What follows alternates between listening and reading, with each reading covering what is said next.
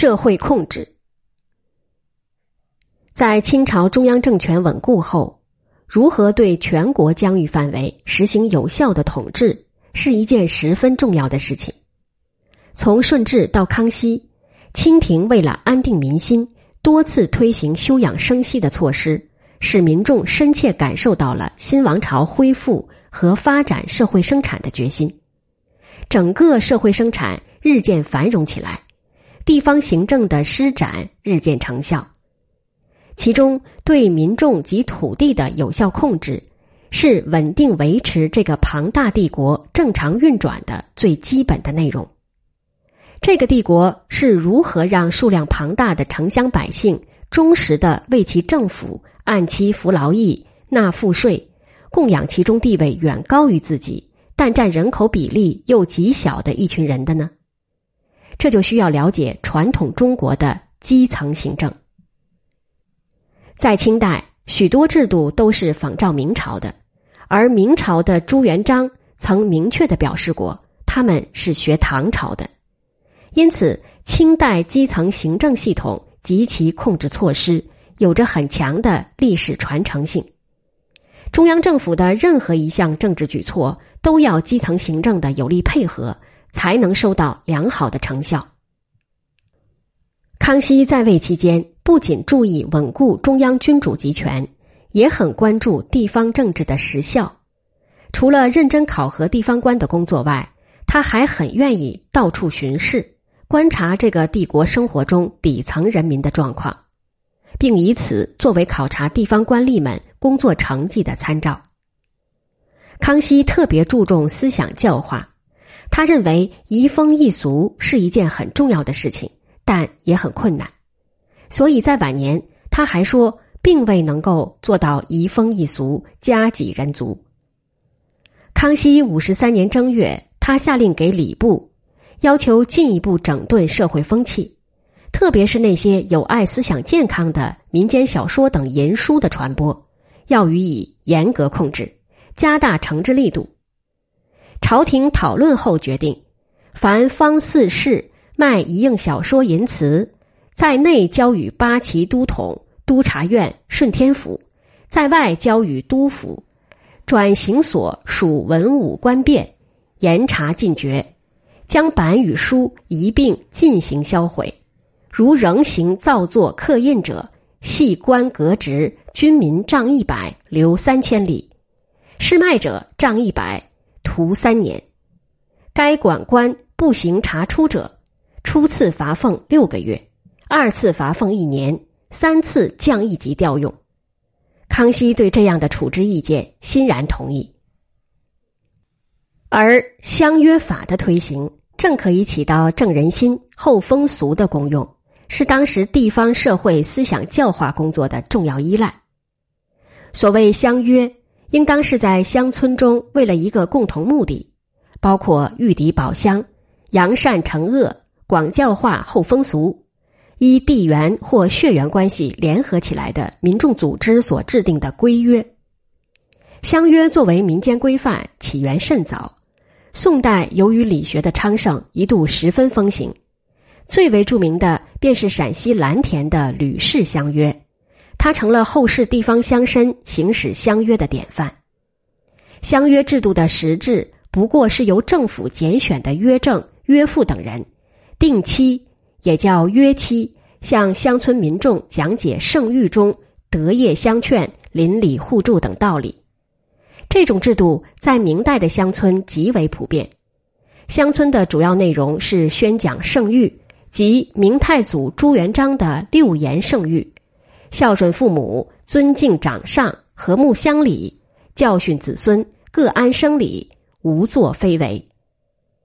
康熙学习朱元璋的做法。推出了自己的圣谕十六条。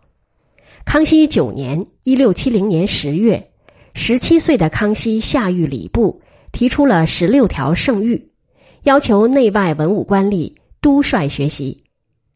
这十六条是：敦孝悌以重人伦，笃宗族以昭雍穆，和乡党以息争讼，重农桑以足衣食。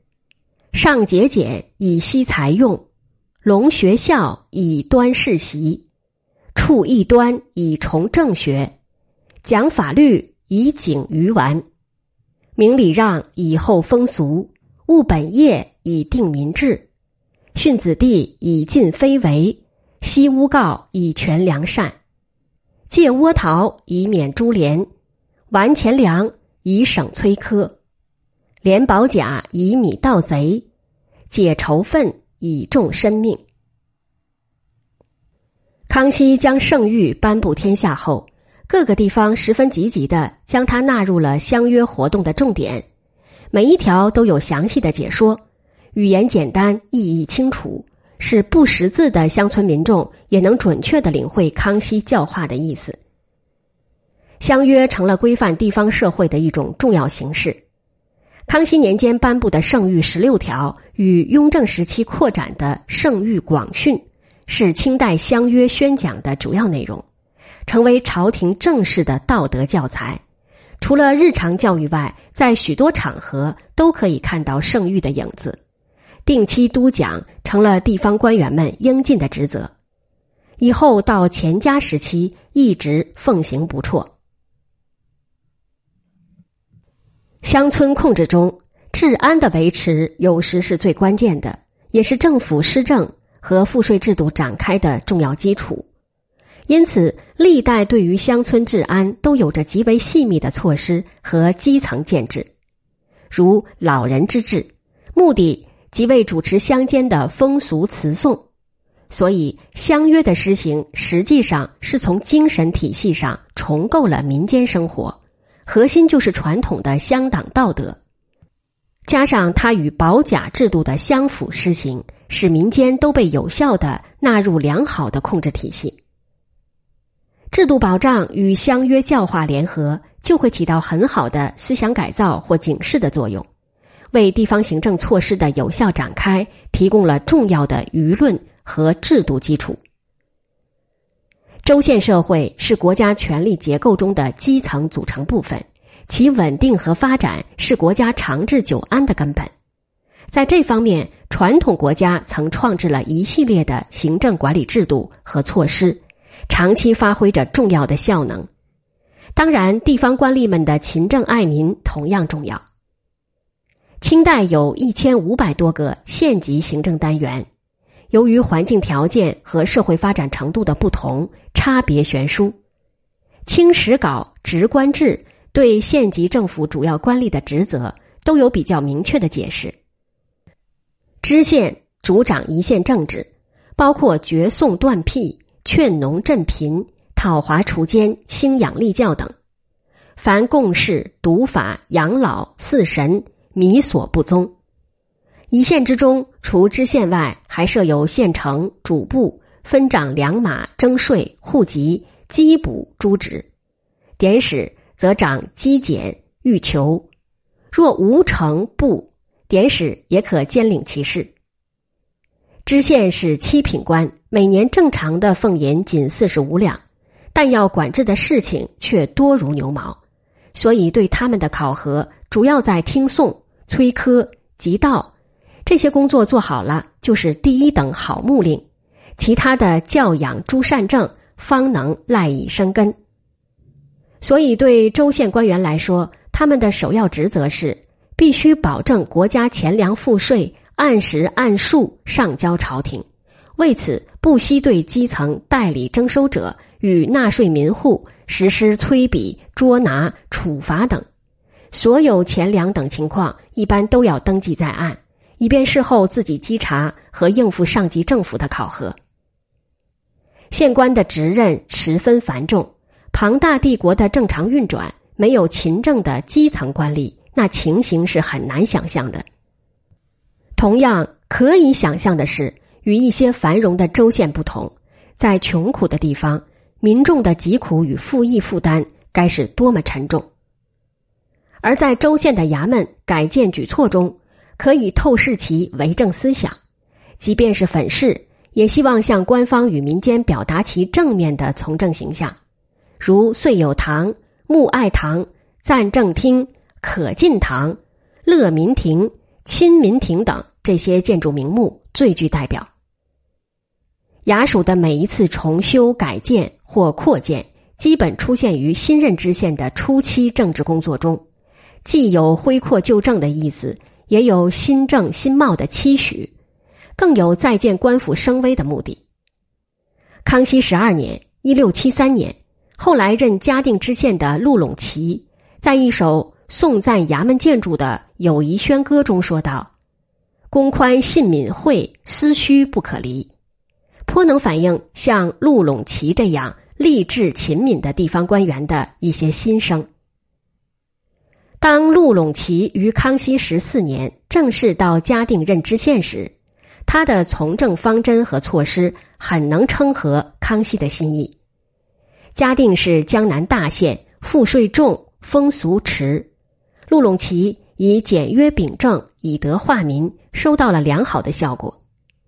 江宁巡抚。穆天言向康熙的汇报中，特别强调了在嘉定这样政务繁杂、不负沉重的县份，陆陇奇仍能做到清廉勤政，实在难得，称他操守称绝一臣。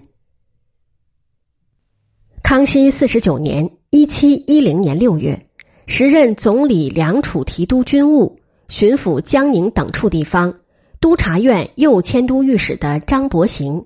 向康熙上了一份奏折，大受赞赏。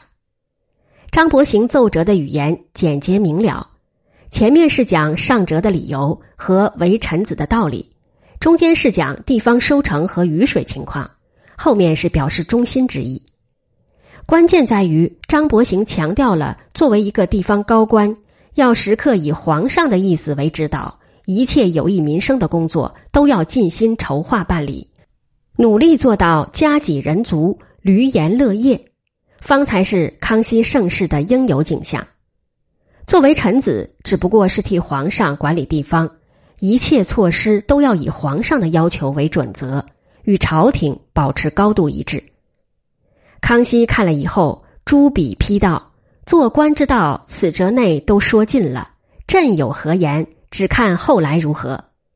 喜悦之情溢于此外。”正因有陆陇奇、汤斌、张伯行这样的良力的努力，康熙朝才得以稳定，社会日渐繁荣。